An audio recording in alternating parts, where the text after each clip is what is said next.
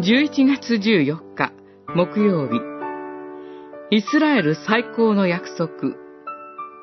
エゼキエル書17章主なる神はこう言われる。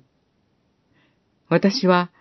高いレバノン杉の梢を切り取って植え、その柔らかい若枝を折って、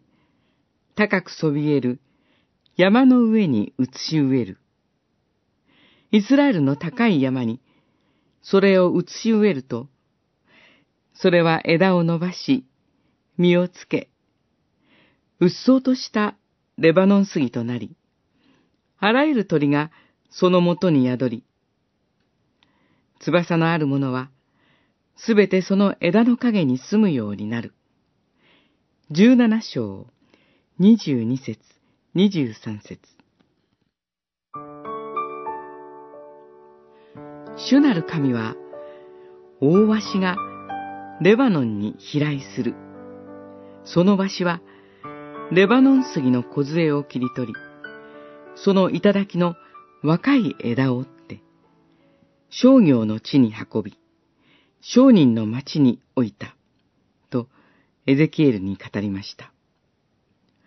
バビロン捕囚によってエルサレムの指導者が連れ去られることを告げています。これは選びの民であるイスラエルに対する主の裁きです。それほどまでにイスラエルの罪は大きいのです。しかし、主なる神は同時に、イスラエルを完全に滅ぼし尽くさないこと、補修の民からエルサレムを再興し、イスラエルに祝福を与えることを約束されました。柔らかい若枝が高くそびえる山に移し植えられ、うっそうとしたレバノン杉になる。この若枝は、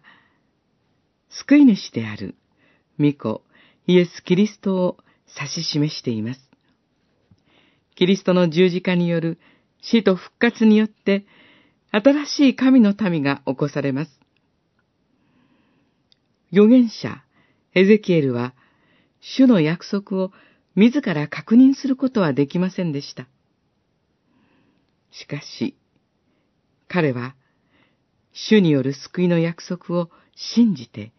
イスラエルの人々に悔い改めを訴え続けました。今に生きる私たちにも、主は救いと神の国の完成を約束してくださっています。